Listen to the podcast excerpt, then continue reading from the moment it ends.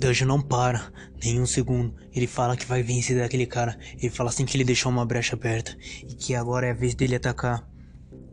Danjo indo pra cima daquele cara, falando assim que ele não é um, ele é um pesquisador e que ele não é um cara, um lutador como ele, que ele pode ser ou não, ou como o Zumi, ou até Kyoto, que não é um curandeiro.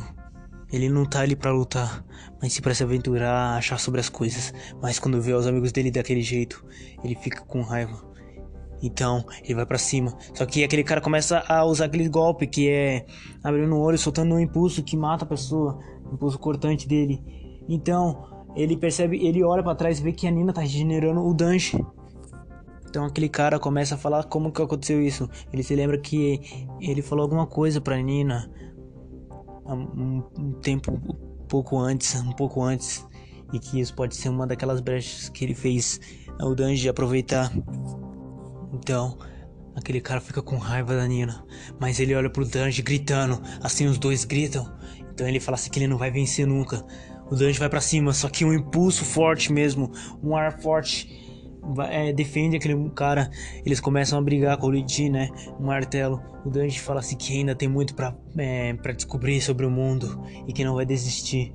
Aquele cara fala assim que é melhor ele desistir, que ele não tem força alguma, aquele martelo que é dele. Então, o Danji fala assim que pelo menos alguma coisa ele tem que fazer. Então, o Danji fala assim que uma das coisas que ele vai fazer não é desistir. Então, o Danji fala assim que a mãe dele tá esperando ele e que ela jurou ver ele de novo, como fez há dois anos atrás.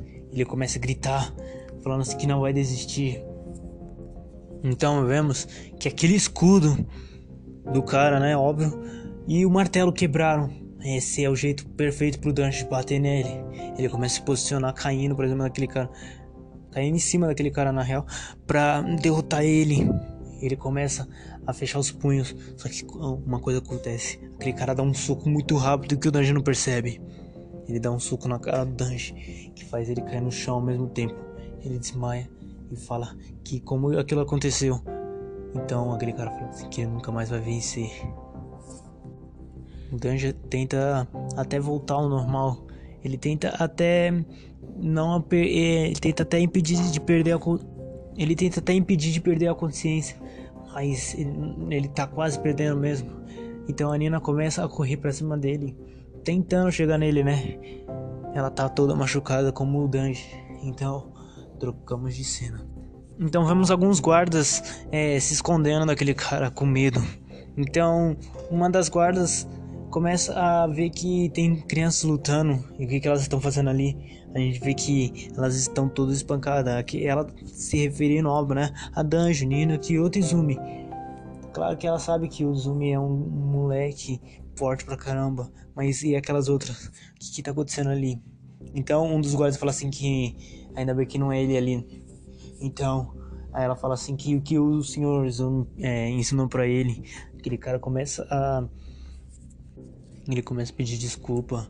Ele, ele, ele na real se arrepende, né? Do, do que ter falado. Eles falam assim que eles precisam lutar para proteger aquelas pessoas. E que pode ter alguma ideia, mas como ele viu, é, aquele cara, aquele moleque é bem rápido. Ele fala de, ele fala de Danji Kyoto. E que aquela menina é, pode ser mais forte, mas o que, que é aquilo que ela soltou e que, é aquilo na real, né? Quem é ela? Ela acha mais estranha, mas é a Nina.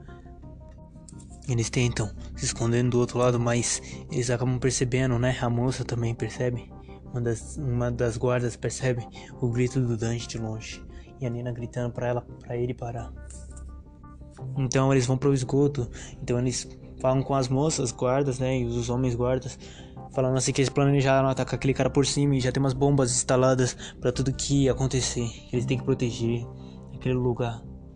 Enquanto eles estão andando para ir para outra posição para se posicionarem, aquele, a, a, moça, né, fala para eles o que que tá acontecendo lá. Então aquele cara fala assim que óbvio que óbvio, né, você não percebe que tá sendo atacado, mas sim, mas o que que aquelas crianças estão fazendo lá? Ela fala. Aquele cara fala assim que o Zumi, o senhor Zumi, ele resolveu ir para frente para proteger o templo onde o avô dele tá e que não pode e que, ele, e que o avô dele tem que descansar em paz. E que o Zumi tá lutando na linha de frente para proteger todo mundo. Então ela fala assim que aqueles moleques quem são? Ela então um daqueles guardas reconhece o que o outro fala assim. Então ela continua falando o que, que tem aquele, o que, que é aqueles aquelas crianças, o que, que ela tá fazendo ali, o que, que eles estão fazendo ali. Então ele reconhece o Zumi, não óbvio, né? Ele reconhece o Zumi. Ele fala assim que ele é um guarda antigo e que a família dele é uma família leal, muito forte, apesar disso. Que é bem raro encontrar uma pessoa dessa família. Então ele fala assim que não se deve pronunciar o nome da família dele, nunca. Ele começa a falar assim que, o, que ele que a família dele é dono é, da, das cidades, das vilas e cidades do oeste. E que ele sabe que dizem ter história que tinha um moleque que lutava com seu pai em guerras e que alguma coisa aconteceu com eles. E esse moleque desapareceu. Então, presumindo que ele pode ser o Kyoto. Aí eles começam a falar, e o outro moleque? Aí é, aquele cara fala assim que não tem resposta nenhuma, mas ele fala assim que é um pesquisador. Ela fala assim, ela fala entender, tenta entender, né? O que é um pesquisador. Então, aquele velho fala assim que ele também não sabe o que é pesquisador, mas deve ser alguma coisa importante. Então, ela fala da Nina. Então, ela fala da Nina. E então aquele cara fala assim que aquilo ali é uma magia. Todo mundo mesmo que tá atrás dela. E ele né, e ela também fica é, fica impressionado, né?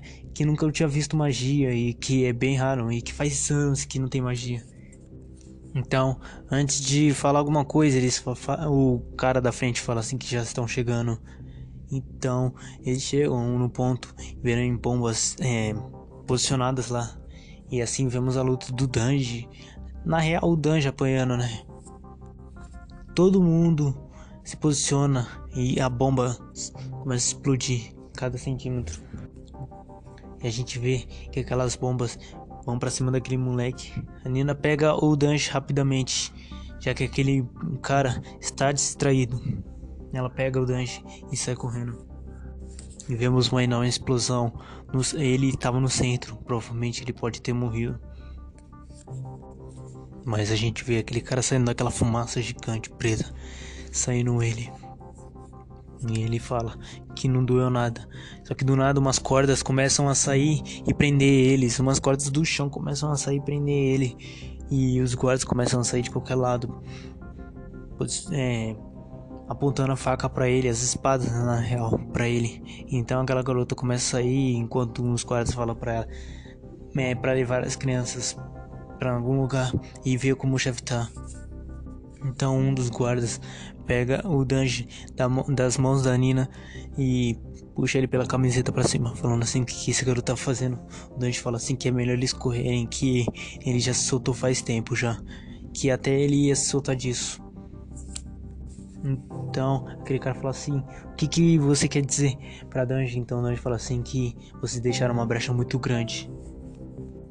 Então, antes daquele cara falar alguma coisa, o Danji fala para ele sair correndo, mas já é tarde demais. O vilão está atrás dele. Ele simplesmente aponta a mão. Ele dá um tapa que faz a cara dele voar, mano, pra longe. Faz a cara daquele guarda voar pra longe. Assim o Danji fica só com o corpo mesmo segurando. O Danji começa a gritar falando assim que merda ele fez. Então a gente vê uma alma ameaçadora, uma mão gigante, ao mesmo tempo pequena. Danji sente muito medo porque o monstro tá atrás dele. Então a gente percebe que o símbolo na bochecha dele, né, está crescendo, chega até o pescoço. Então do nada aquele cara fala com alguém, uma pessoa distante. Ele fala assim que já está indo. E ele desaparece do nada na frente deles. Dá um pulão que faz ele desaparecer.